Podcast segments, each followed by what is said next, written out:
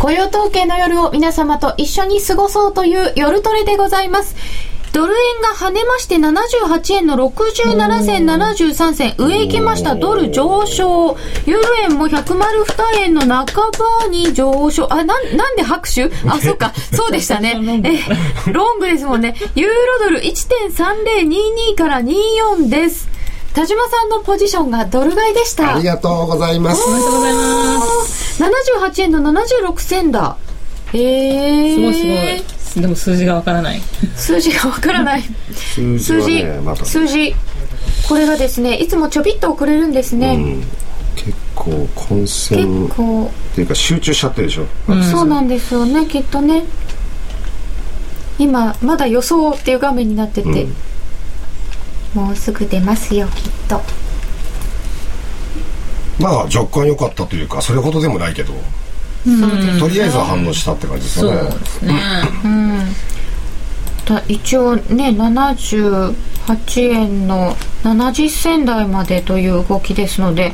結構大きめに動いたと言えるのでしょうか、うん、と思いますよ、うん、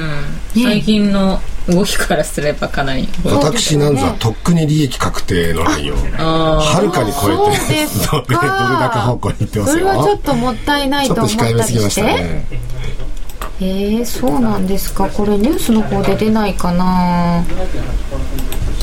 出ましたか？失業率の方がだいぶ改善したって感じかな。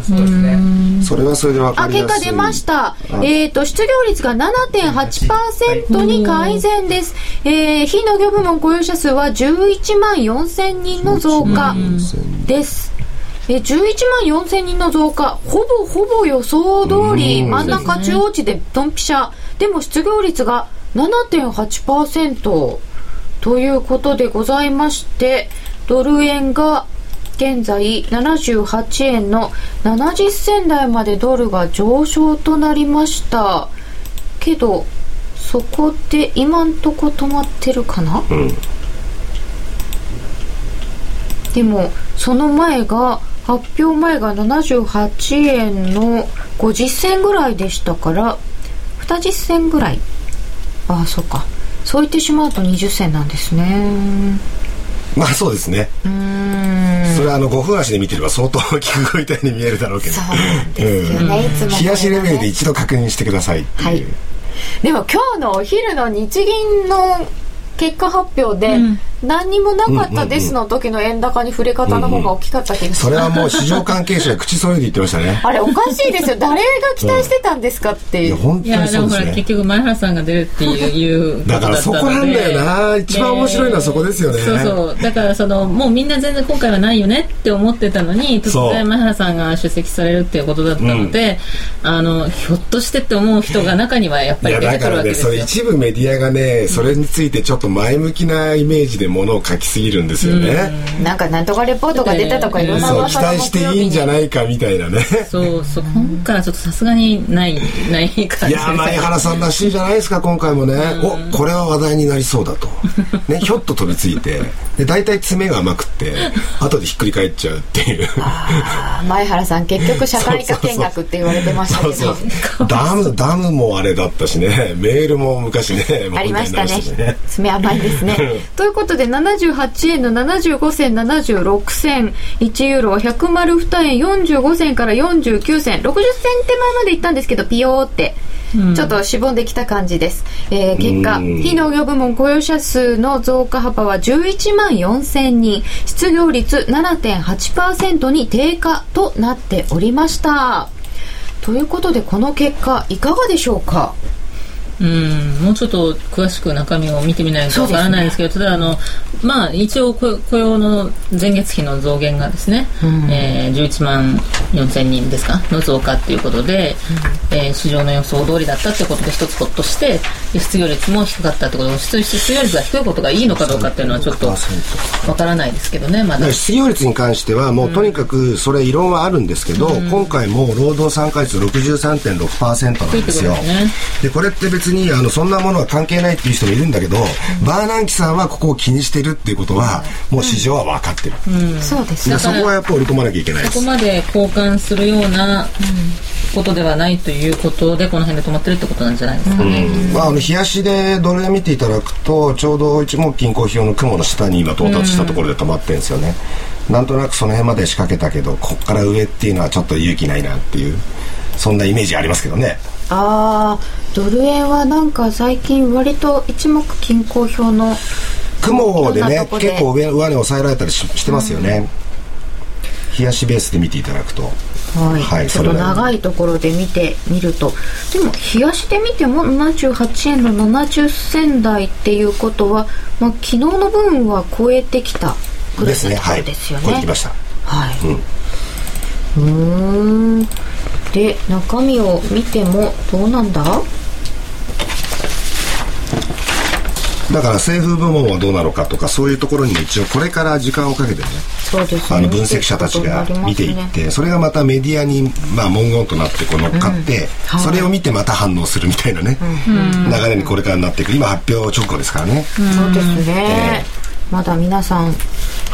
見てるとこだと思いますけれども、まあ、もちろんそれは失業率7.8%はサプライズといえばサプライズですけどね、はいそれに一般の方々の消費行動っていうのはやっぱり分かりやすい失業率っていうのはやっぱり影響しますしね。うん、そうですね。でこれ8月分14.2万人ですよね14.2万人。ってことは9.6万が相当情報修正されたまたそこで出てきますそうかですね。陰謀論が。出てきますか？それ、それでかもしれないですね。こっちが反応してるのって。うん、QE、QE3 向けでしたか？前回の。あの、勘ぐれますよね ノンファームが前月が良かったからですよ、これ。ねえ。だって9.6はかなりびっくりしたのに14.2だったら普通じゃないですか、まあ普通というか、それはそれでサプライズですけど、まあその割には対して今ドル円はね、同意づいてないって感じはしますけどね。まあ、それはね先ほどから伺ってましたけれども、今回はもう9位決まっちゃってるのでそういうこと。というのはあったにしても、ねまあいくらなんでも7 QE4 まで織り込もうっていう流れはちょっと異常ですからね。あ、これで QE4 はちょっと目がなくなったんですよね。そんな反応ではないと思うんですけどね。ということで現在は78円の70銭台のところで一旦動きが出終わったというようなこの後またどうなるか分かりませんけどね。ということで民間部門も10.4そうですね。まあ、心配してたその製造業のところも別に悪くはないというか、マイマイナス幅が縮んでるというか感じですけどね。そうですね、そんなにびっくりするような数字はうん。ないですかね、中を見てもまあそりゃそうだろうっちゃそりゃそうなんでしょうけどね。そうですか、うん。まあ、Q3 をやりましょうと。でその後にまあもちろん数日あっての9月の統計ですしね、で先ほど申し上げたようにじゃあ企業経営者は何を考えるかって言ったら財政の崖でしょとか、ね、もちろん大統領選どっちが勝つのってそれによってだいぶ違ってくるよねっていうところを気にしてそれやっぱり一応見定めてからでないと経営計画っていうものを前向きに立てられない、それはもちろん雇い入れられないっていうことですから。雇い入れる側が雇い入れる気持ちにならないのに雇用は増えるわけありませんからねそんなに大げさに。そうですよね、でもそういう中でアメリカ株高いんですよね。アメリカ株が高あ高止まりしてる、はい、そうですね、そこがなんかずっと気にはなってたんですこれはもうバーナンキさんがとにかくその全世界の中央銀行の中の、まあ、トップとして唯一、もう自らをしてですね資産価格上昇というものを目指すんだと、住宅価格を上げ株価を上げるんだと。そして回り回って雇用を増やすんだと。言っちゃってるわけですよね。中央銀行に逆らうなですか、これ例えば日銀総裁が株高のためにやりますなんてね追加緩和やりますなんて言ったら 大騒ぎになっちゃう。大問題になっちゃうよ怒らねれますよきっと。それを大見え切ってやっちゃうのが FRB というところで、そうですね。世界で唯一の中央銀行といいますかね。そう考えるとすごいことですね、すごいことですね。はい、えー改めてご紹介します。アメリカ労働省が発表した9月の雇用統計によりますと非農業部門雇用者数は前の月に比べて11万4000人の増加10万人をを超えました。失業率は前の月より0.3ポイント低い7.8%と2009年1月以来3年8ヶ月ぶりに7%台に低下しました。8月の雇用者数も14万2000人増。に、えー、当初9万6000人の増加から大幅に上方修正されました、これで雇用の増加幅が10万人を超えるのが3ヶ月連続になったという形になります。製造業1万6000人の減少2ヶ月連続の減少ですが減少幅は減ってますよね、うん、えー、労働省によりますと製造業は4月からの増加と減少を合わせると雇用数はほぼ変わっていないということです、うんうん、一方医療関連の雇用が4万4500人増えています。医療関連は過去1年間の累計でおよそ30万人増加しているということです、うん、輸送関連が1万7000人の増加。サービス全体で11万4000人プラス。製造業の雇用不振を補った形となりました。また政府関連の雇用が1万人増えてました、これちょっと意外かな、うんでもあの製造業が不振なのは不振で ISM も非製造業の方が良くてずっと33か月でしたっけ、うん、そうですね、50とかで、あの非製造業サービス業の方は割といい、はい、でも時給が低いとか言われてますよね、ね、はい、その辺はやっぱりどうしてもねあの出てきちゃうところだと違いが出てきちゃうところだと思うんですけれどもやっぱり製造業のところっていうのはあの海外のこれだけね、その世界グローバル経済が若干減速傾向っていうところで中国とかも不安があり欧州もこういう状態でありっていうところではどうしても製造業があの足を引っ張られてしまうというところはありますよね、うん、設備投資とかもできないという話をこれはやっぱり中国の問題ですね、うん、本当に大きい。中国どうなんですか、ね、中国は僕はでも本当に明るい方向に向かうと思いますよこれから。これから？やっぱり結局その11月4日の党大会っていうのをやっと日程として、まあ、明示しているその最大の理由っていうのは全く同じ日にその例のですね、まあ、元前重慶市トップのまあ、本当にいろんな意味でおかわいそうなのかもしれませんが、白嫌いという方がですね党籍剥奪にななることが決まったと。あれが決まらないからそうですじゃないと同じ日に発表しないでしょ。そうですよ、ね、党籍剥奪党大会日程を発表しますっていうね。もうなんて分かりやすいんだろうっていう、ね、あの人の処分をどの程度にするか、はい、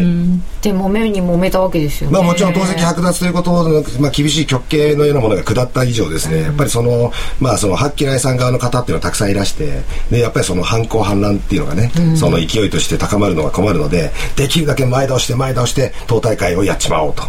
でもちろん次期指導部体制っていうものがもちろんその国家主席と首相が決まってますけれどもあとはそれを固めるメンバーっていうのを人事詳細を一気に固めて。できるだけ早くって言ってなんとかギリギリ11月8日っていう、まあ、この今日程をこうこなしている段階ですよね。その中で次期指導部体制さえ固まればですね特にあの李克強っていう次期首相就任なさる方はですねあの経済学博士でもいらっしゃってねあの経済通なわけですね。で以前からあの政府が当局が発表するそのいわゆる経済指標は当てにならんってあ言ってた人だ。言ってた人で、まあ、もっと厳しいんだと。いう意味では本当にあの人一倍その現状っていうものを憂いている。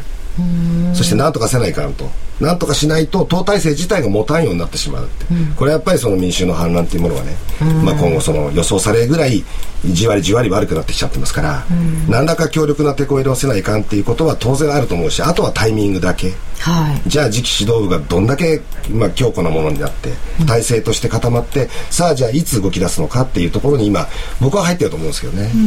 中国ってやっぱり結構気にされてますよね気になりますよね、ただあの今おっしゃってたようにそんなにとんでもないことにはならないと思いますし、うん、その、えー、10、12月期っていうのはやっぱりねある程度景気回復していく見通しだと思うんですよね。今までやってきたその政策っていうのが、まあ、緩和もしっかりですしそれからあの設備投資とかもやってますのでね、えー、そういうところがそのやっぱり景気に反映されてくるっていうことはあると思うんですね。ただあの過去のようにその 9%10% とかねそういう成長っても中国は難しくなったかなっていうことだと思うんですよ。っていうのはそのあの景気の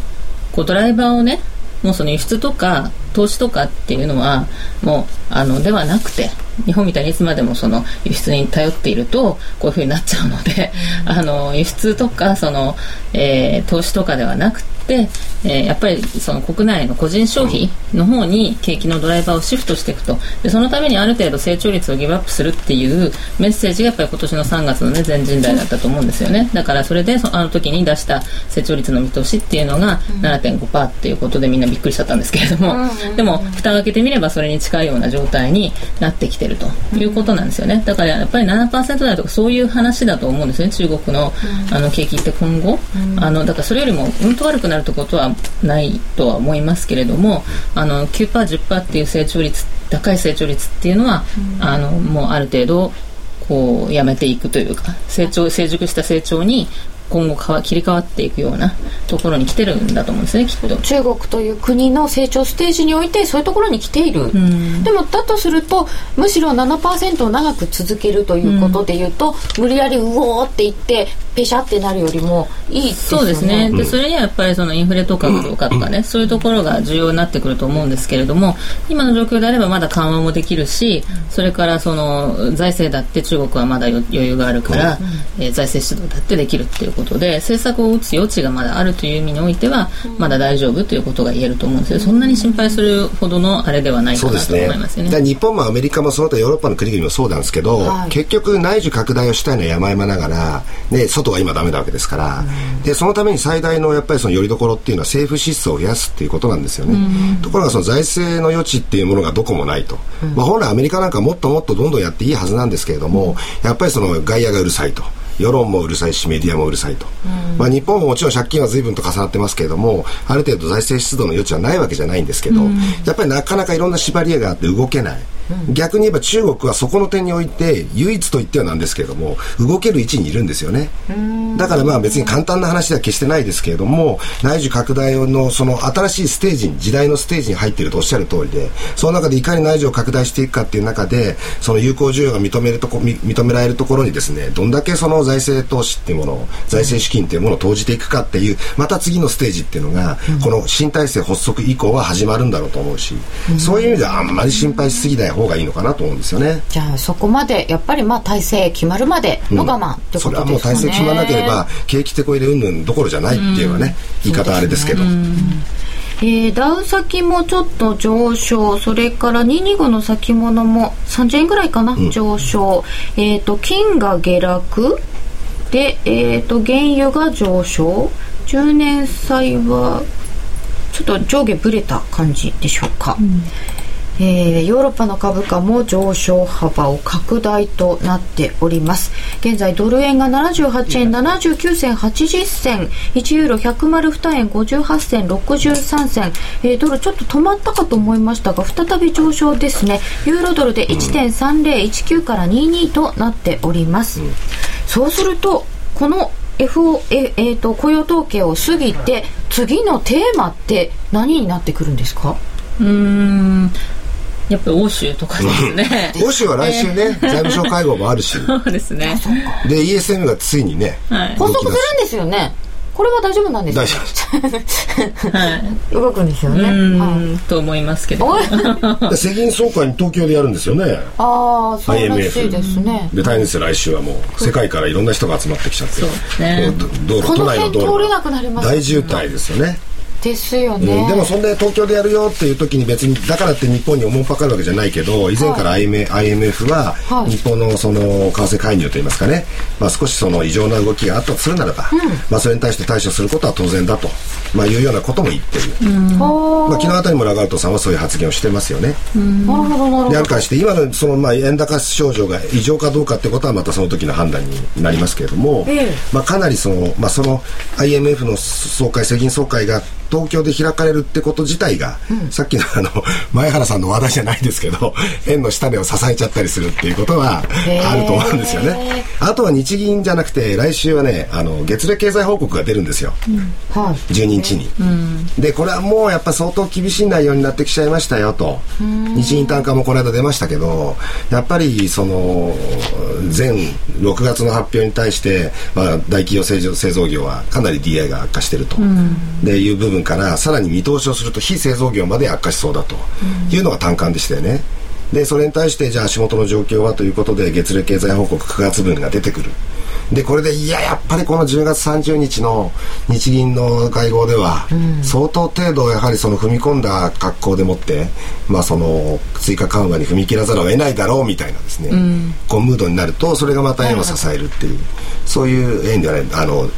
ドルを支えるドル円を支える黒線を支えると。いや実際ねおっしゃるようにあのこれからね少し長い目で見ても、うん、あの今までみんなアメリカとかばっかり見てたわけですけれども、日本のね政策とかあんまり気にされなかったわけですけれどもあのこれからは日本の金融政策とか日本の経済指標とかが今までよりも注目を集める可能性って非常に高いと思うんですよね。ね。というのはあの来年の4月に、あの日銀総裁が白川さんが任期満了になりますと、はい、次誰になるんだっていうところも注目材料の一つであるんですけれどもその前段階としても今からね結構その政治の方からもかなりその緩和圧力が高まっていると、うん、で実際問題として、えー、8月末にその民主党が出したマニフェスト。あごめんなさいこれは自民党でしたね。自民党が出した、えー、成長戦略、はい再生プランっていうやつですね、はい、あれにはそのちゃんと日銀法改正して外債購入っていうのがちゃんと書いてあると。で9月の頭にその後民主党が出したのにも外債購入っていうのが書いてあると。いうことで、日銀にもっと緩和しろと、まあ、外債でも何でもかって緩和しろっていうような圧力が、まあ、それがいいかどうかは別としてすごくそのあの圧力がかかっている面があるんですよね。だからあのその来年の4月にどこどっちの、まあ、どういうそれまでにねその日本の、えー、選挙があるかどうか、えー、総選挙があるかどうかっていうのもまたそれによってまたね変わってきますけれども、ただその時にどっちの政権かとかっていうことによってもまた変わってくるでしょうしどういう方がなるかあのね選挙をやるっていうのはこの間のあの民主党の代表選でも自民党の総裁選でもちょうどあれって日銀の要するに会合の直後ぐらいだったですよね。っていうのはこれはやっぱり関係ないわけじゃなくて結局政治家がやたらテレビに出てくる時間帯なんですよ。その選挙前後って、はい、そうするとテレビに出てきてわーって日銀が悪いんだって言い言いかねないわけですよそうすると日銀サイドとしても困ったことになるので、やっぱりその辺っていうのは、まあ、たまたまその自民自民党と民主党の選挙の前に、まあ、日銀会合が行われて偶然かどうか知りませんけれども一応10兆円ね、まあ、資産改良枠を拡大しましょうと。で日銀もちゃんとやってますよと。そして政府と一緒にやっていきますよと。こういう姿勢を見せてるって。じゃあこれで今後解散選挙ってことにもしなるとするならばそこでまた政治家が次から次へとテレビに出てきてですね。やっぱりその金融政策政府はちゃんとやってるのにって本当はやってないのに。でも日銀がやっぱり問題なんだって。円高が問題なんだと。じゃあ円高は財務省の戦艦だと言いながらも日銀にもできることあるはずだ。みたいなこういうことを言い始めるんですよね。えー、ツイッターでいただいております。動かざること日銀のごとし。来年ついに山が動くか。うまいな素晴らしい才能の持ち主いらっしゃいます、すごいですねそれ。前原頑張ってくれば勧誘するか？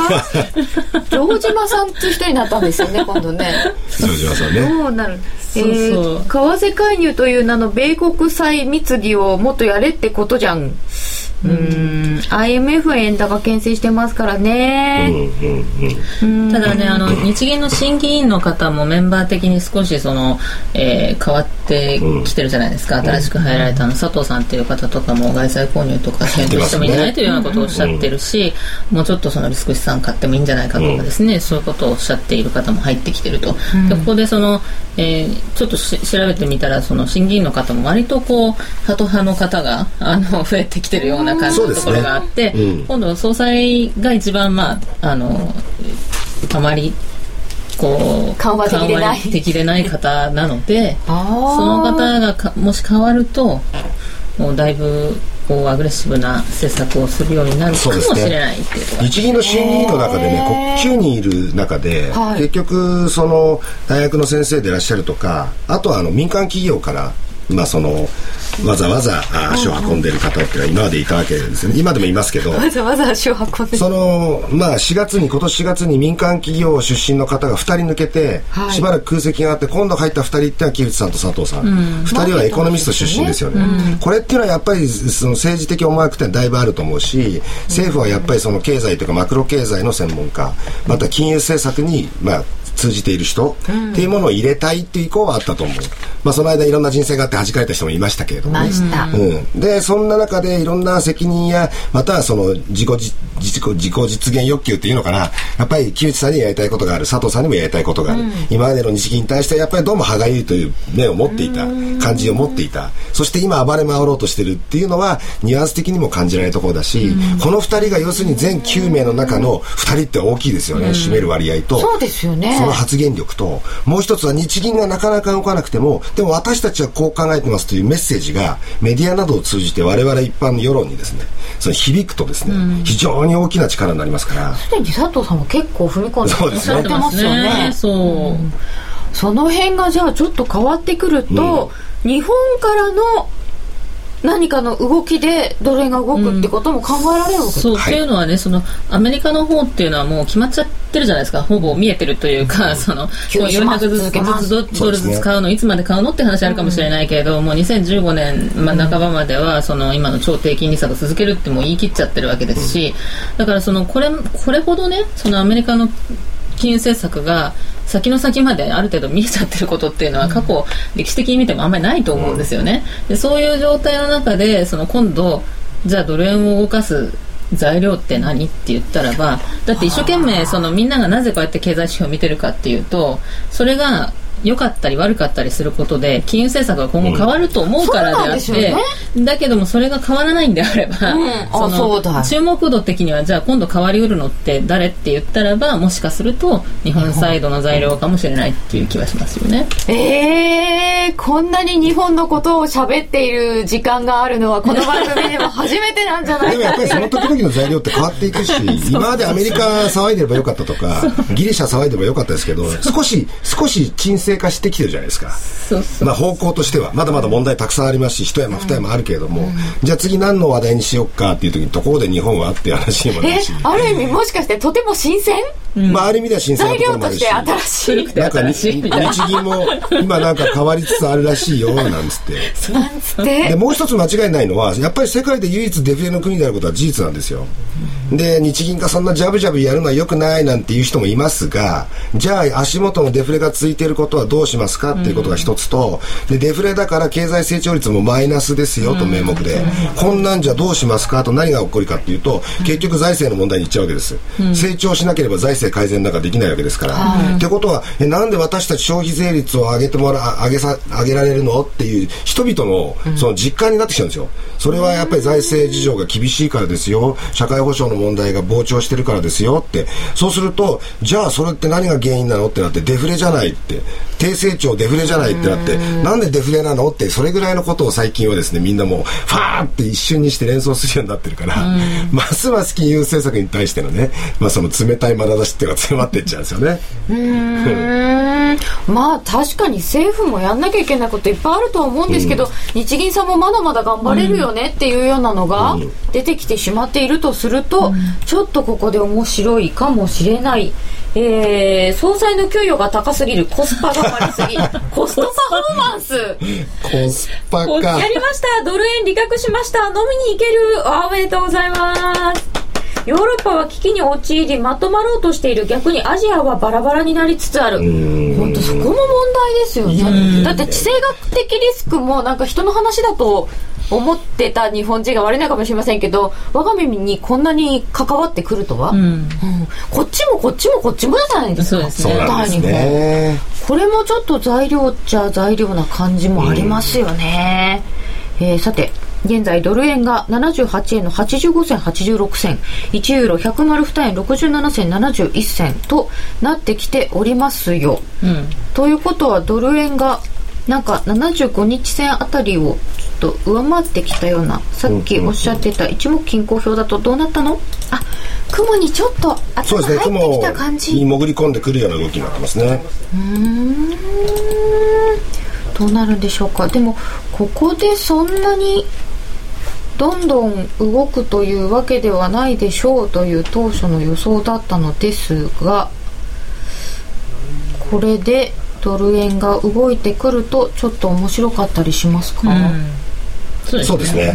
結果的にその、まあ、テクニカル上の観点からしてここに例えば、うん、ダブルボトムと言えるのかどうか分かりませんけど結局この間のあの FOMC の後に1回ドル円が戻し入れて、はい、で結局一目金公表の雲の上限あたりでストップしちゃいましたよね。綺麗に。上げ渋っちゃったという、うん、でまたそこからもう1回、まあ、そのボトム付きに行ったけれども戻してきた、うん、あとはこの辺ネックライン水準あたりを超えてくるとなんかあのテクニカル的にはあ強気に転換みたいな。ムードにはなりやすいですよね。ね本当に今度じゃあ日本の日銀の方々の発言とかもなんとか総裁がなんて言ったとかってアメリカで言ってるみたいにちょっと注目されたり。あると思いますよね、だから注目度を高めてくれるのは前原さんでいいわけで。いや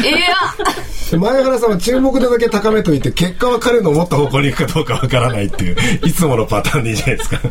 あそうですか。なんかそれもかわいそういや本当におかわいそうな感じがしますけどね。ねえでも、えー、なんか本当にちょっとそんな注目を浴びてくるとちょっと面白いかもしれませんね、うんまあでも流れ流れとしては結果的に彼の力じゃないけど彼の思った方向に行くっていうパターンもありますからね、うん、あそうです、ね、今回はね。はい。で後で俺がやったんだぐらいのことを言っちゃえばいいわけですから。えー、なのありですか？えー、そうするとちょっと日本の指標なんかも今まであの誰も見てないっていうか全然見ても動かない感じだったんですけどちょっと見ていかないといけない。まあ結局展望レポートっていうのもねまあいつもそんなに対して重視されてきてないですけど、うん、でも今年に入ってからはあの2月14日の当面1%ね、はい、発言があってで4月のレポートが何とも情けない内容だったじゃないですか、うん、で今あれから何ヶ月も経って足元でマイナスですよね物価上昇率。これをどうすんだっていうのを次のレポートで ちゃんとね、うん、単価も出ちゃったし、うん、でまあ一応単価に基づいたら低いレベルでしか見通せないけど、それでいいんかいと。そう。いやもちろんそうじゃないんですよ、あの FMC がすごかったのはあの QE3 をやる前提で将来見通しっていうのを出してるんですよね。QE3 やれば良くなるからっていう見通しを出してるんですよそれはすごいことですね。自画自賛？だから例えばそのもし展望レポートがまあ、これまでの条件に基づいて言えば低い数値にならざるを得ないとしてもいやでも同時に追加緩和の緩和をやりますから、うん、追加の追加をやりますから一応は見通しとしては高めに出しておきますみたいなこういうやり方をすればすごい返信ですね。返信ですよね。そうですね。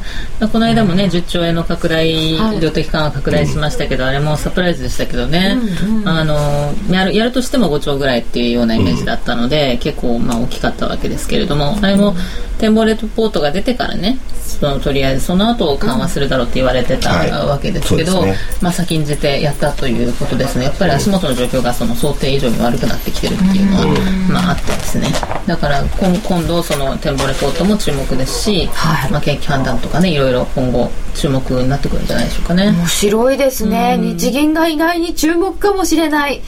次のなんかダークホースなんか日本かもしれない面白いですね、うん、えー、さてそれではここで一つお知らせです。生まれ変わった FX プライムのバイナリーオプション選べるハイロー。もうお試しいただけましたか？新しい選べるハイローの特徴は3つ。その1、最短5分後の円安、ロー、円高、ハイを予想するだけ。その2、100円から取引可能でリスクは投資金額に限定。その3、最大ペイアウト倍率は1.8倍。取引チャンスは1日に229回。ただいま最大5000円分のキャッシュバックキャンペーンを実施中。新しい選べるハイローであなたの投資ライフをもっと楽しく。FX プライム株式会社は関東財務局長金賞第259号の金融商品取引業者です。選べる配慮は元本あるいは利益を保証した金融商品ではありません。為替変動、金利変動等のリスクにより投資金額と同等の損失が生じる恐れがあります。投資及び売買に関するすべての決定は契約締結前交付書面をよくご理解いただいた上で利用者ご自身の判断でしていただきますようお願いいたします。黒沢は言う。映画に一番近い芸術は音楽である。数々の名作を生み出した巨匠の音楽や効果音へのこだわりを描いた黒沢明音の世界。黒沢監督生誕100年に発売です。CD2625 円。お求めは全国の書店、またはラジオ日経03-3583-8300まで。お届け返品などはご注文の際にお尋ねください。ダウンロード版1890円もご用意。ラジオ日経ホームページをご覧ください。気になるレースが今すぐ聞ける。ラジオ日経のレース実況をナビダイヤルでお届けします。開催日のレースはライブで、3ヶ月前までのレースは録音でいつでも聞けます。電話番号は0570-008460 0570-008460 0570を走ろうと覚えてください情報量無料かかるのは通話料のみガイダンスに従ってご利用ください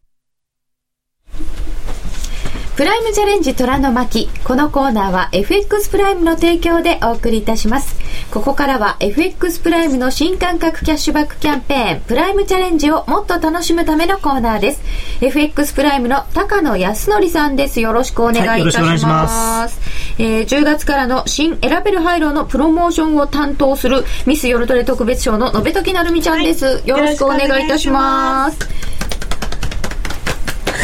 ありがとうございます。マイクかぶってない。顔見えてますか？大丈夫です。見えてますか？顔見えてますか？皆さん。もうちょっとこっち来た。こっちですか？はい。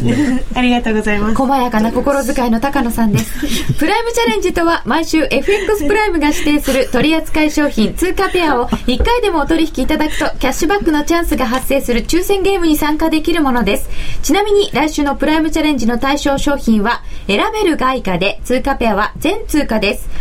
高野さん、来週の注目通貨ペアとスケジュール、トレードのポイントなどを教えてください。うん来週ちょっと難しいなと思ったのは月曜日がですね東京が休みニューヨークが休みということでで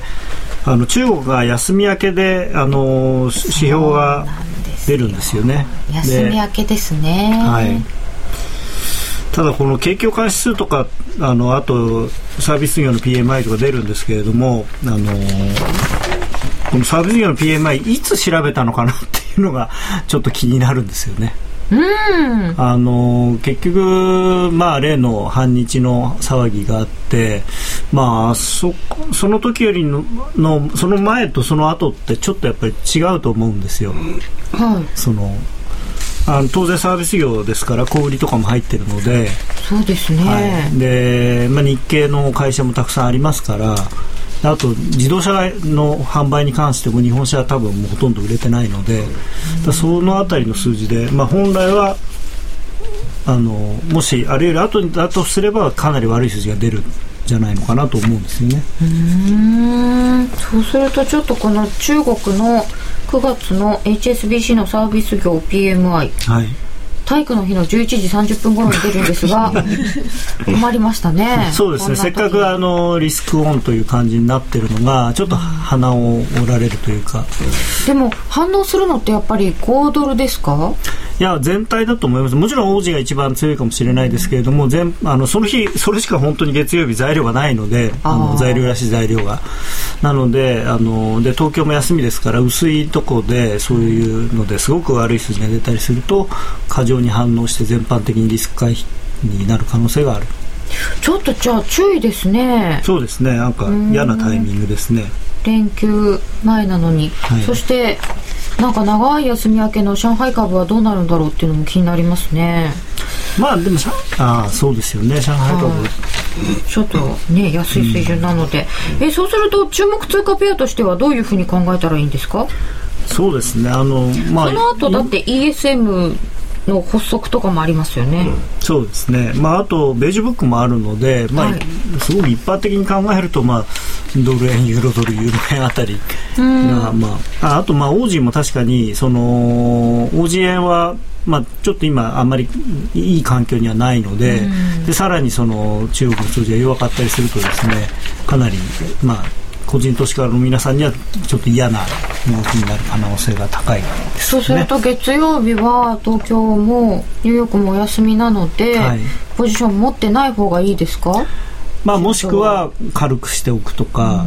うん、あとはあの会社もしお休みであればですね、うん、朝からしっかり見ていただくと せっかくですから、はい、来週の山場はどの辺になるんですかね？どうですかね、まあ、もしかしたらその月曜日の数字で雰囲気が一変しちゃうかもしれないですけれども、まあ、そういうのを除けばですね、ベージュブックがちょっと楽しみというか、これ、難しいんですけども、あのー FOMC はちょっとどういうつもりなのかなと思ってこの、まあ、一応今日すごくいい数字が出てるわけじゃないですか、はい、でしかも前月がリバイズアップされてるで、まあ、この今月の数字もあの QE3 関係ないんですよねまだ、はい、だからそうすると QE3 本当にやる必要あったのかっていう議論も多分出てくると思うんですよね、ただ逆に言うとあのーまあ、FOMC はっきりとその景気が少しぐらい良くなってもその緩和は続けるっていうふうに言ってるわけだから。いい数字が出たら、ほら見ろ、だからもっとやるんだって言って、もしかしたらさらに年末以降というか来年、QE4 っていう名前なのかどうか知らないですけれども、長期債の買い切りとかをやってくるかもしれないんですよね、それでもどんどんどんどん、まあ煽るって言ったら変ですけれども。基本的にはリフレ政策を取ろうとしているわけなのでそういうインフレをあの上げようとしているから、まあ、そういうふうにみんなが思えばですねかなりその楽観的な相場付きになる可能性はあるんですよね。もうなんかみんなが思えばってある種のこうなんか共同幻想ですよね。まあバブルってそういうもんですからね。はい。バブルなんですか？バブルを作ろうとしてるのかなと思いますバブル仕掛けるしかもないでしょ手が、うん、ねここは、ま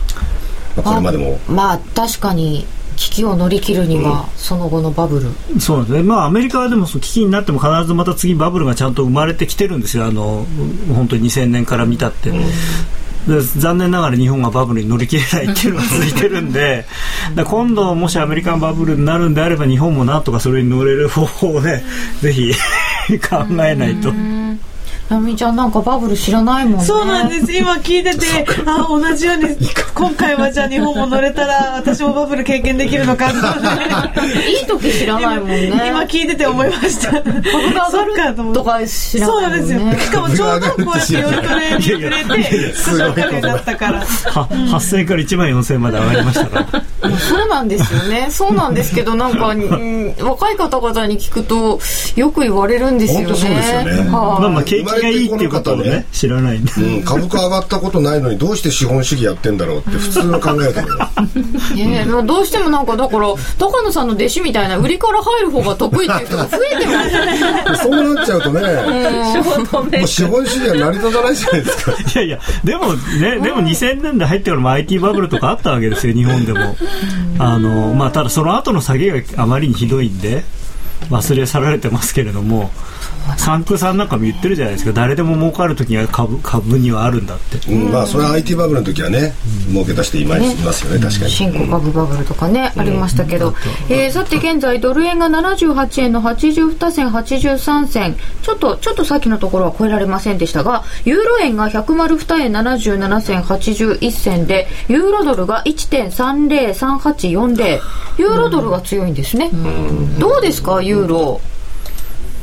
一旦買いなさいっていう言葉を確かに聞きました、はい、その後どうなってますか？一応ですね、あのー、まあ、ECB もあってこういう統計もあるんで今週はまだ売らない方がいいというかどちらかというと解明の話をしてたんですけれどもただ今日の雇用統計は数字次第だったんで、うん、もうあのポジションは一回閉めてくださいみたいなことを今日のプライムストラテジーで言ってたんですね。でこの数字見たらでもやっぱり買う買うしかないですよね1回ね。でも前回の高値超えてどんどん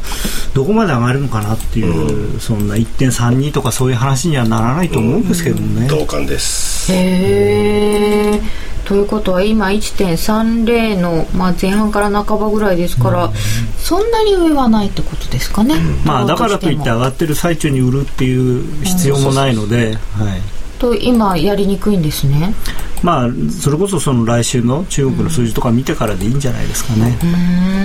なるみちゃん月曜日の中国の数字です。はい。休みなのにね。しっかりそこはへばりつかないとですね。うん。へばりつくかもしくは終わってからチェック。もうやめるかですよね。うん。あの数字だけチェックしましょう。ユーロはもし下がるんだとすればあのまた。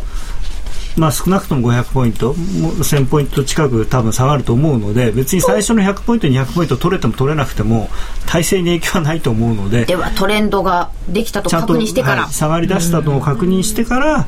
戻り売りと。スペインがいつ本当に支援要請やるかってその時期タイミングによっても違いますよね、しないんじゃないかと思うんですよ、しないってギリギリまで。いうまあもちろん説もあるというかえ考え方もありますよね。全然しない？いや、というか、だから本当にもうどうしようもなくなるまでしない。マーケットに背中を押される形でせざるを得なくなってするみたいな。またなんか何パーセントみたいになって。あでもね、面白いんですよ。すごいね、あのー今、うまいバイアスになっていて、こうだんだん上がってきて6%とか乗るじゃないですか。そうすると、あの、救済が近いとか、あと ECB がなんか言ったりして、それでヒュッと下がる。の で、下がると、もうラホイさんは、ほら、どう下がってんだから、別に支援なんてしいらないじゃない。か。喜劇みたいですよ。ねで、ラホイコがントか、そうそう支援要請しないっていうと、今度また上がり出すわけですよ。で それの繰り返しも何回やってますかっていう。もうなんかね、ランホイさんっていう首相の名前を聞いただけで、すごく楽観的な気分になるようになってしまいました、私。そんなにかこう動くんですね。あで僕、スペインよりも直近はギリシャの方がもしかしたら面白いんじゃない、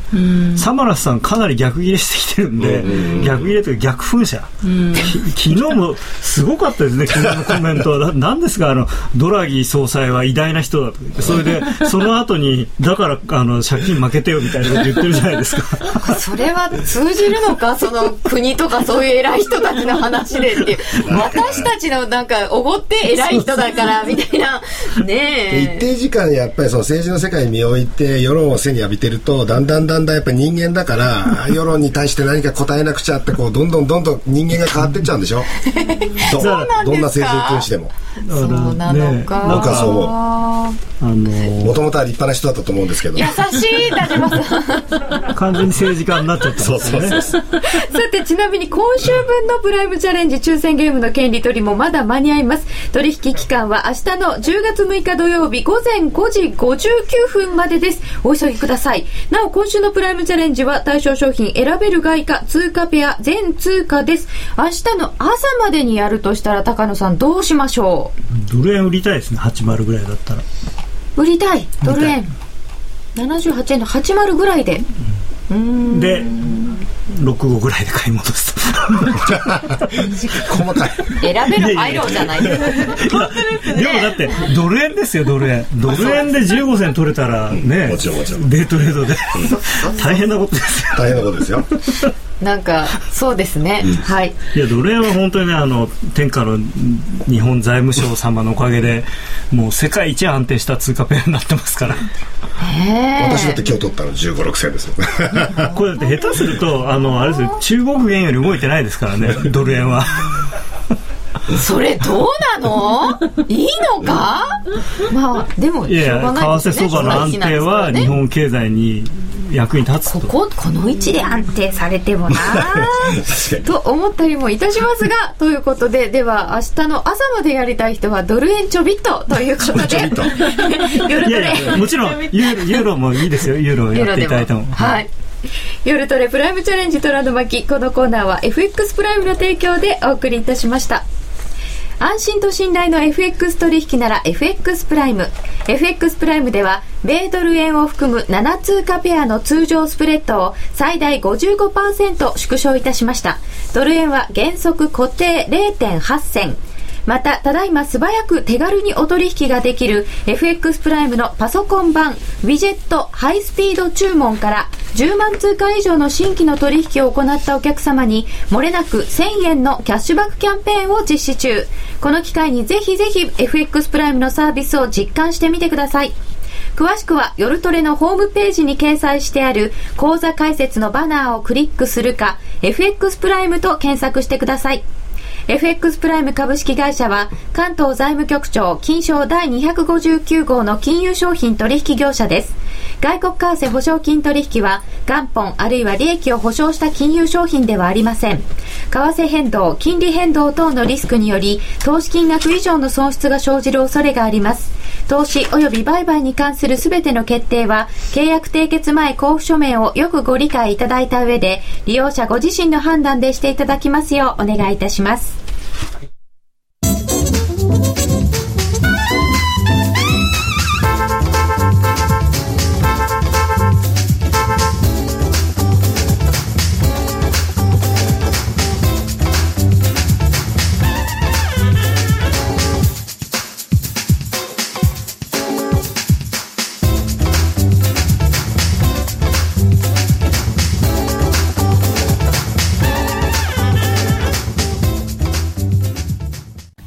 呼ばれるあのロングセラーラジオ、ソニーの EX5 が装いも新たに再登場。高級感あふれる大型ボディに大音量スピーカーを搭載。AM、FM も受信可能です。卓上型ラジオ EX5 Mark II。AC アダプター付きで税込み1万8000円。お申し込みお問い合わせは03-3583-8300 3583-8300ラジオ日経事業部まで。なんとバブルについてすごくたくさんいただいて コメントやっぱりバブルっていう言葉の吸引力がすごいかなと思ってしまいました。それ喋らしたらうるさいよ私たちは。私たちは。一応経験してますから。経験したいですバブル。まあ、バブルへ GO って映画を見ていただくと全て。まあまあまあす非常にあの一面的ではありますがえー、さて現在ドル円が78円76銭77銭ユーロ円が102円65銭69銭、えー、ユーロドルで1.3033から35となっております、えー、そうすると目先的にはまあ、先々ちょっと日本がちょっと注目になるということですけど目先は小川さん何を注目していったらいいですか、うん、あの目先っていう意味では来週とかですねあのユーロ圏の財務省会合とか EU 財務省理事会ですか、うん、というところがありますのでその辺の、まあ、協議に注目が集まるというところですかね、うん、でスペインについて言うとえもうあのポールはスペインの方に渡されていてスペインが支援要請をいつするかっていう話にはなってるんですけれども、うん、スペインがその支援要請を渋っていた理由として、えー、支援を要請してしまうと新たにその緊縮策を課せられるっていうのがあった。だけど9月の終わりにですねその2013年の予算と一緒に緊縮策新たな緊縮策をスペインの方で先にもう出しちゃってるんですよね。しましたよね、うん、だからそれをもってその新たなこう緊縮策っていうことは言われずに、うん、まあえー、支援を受けられるのかどうかとかですね、まあ、その辺の話っていうのはまだ全然多分詰まっていないと思いますし。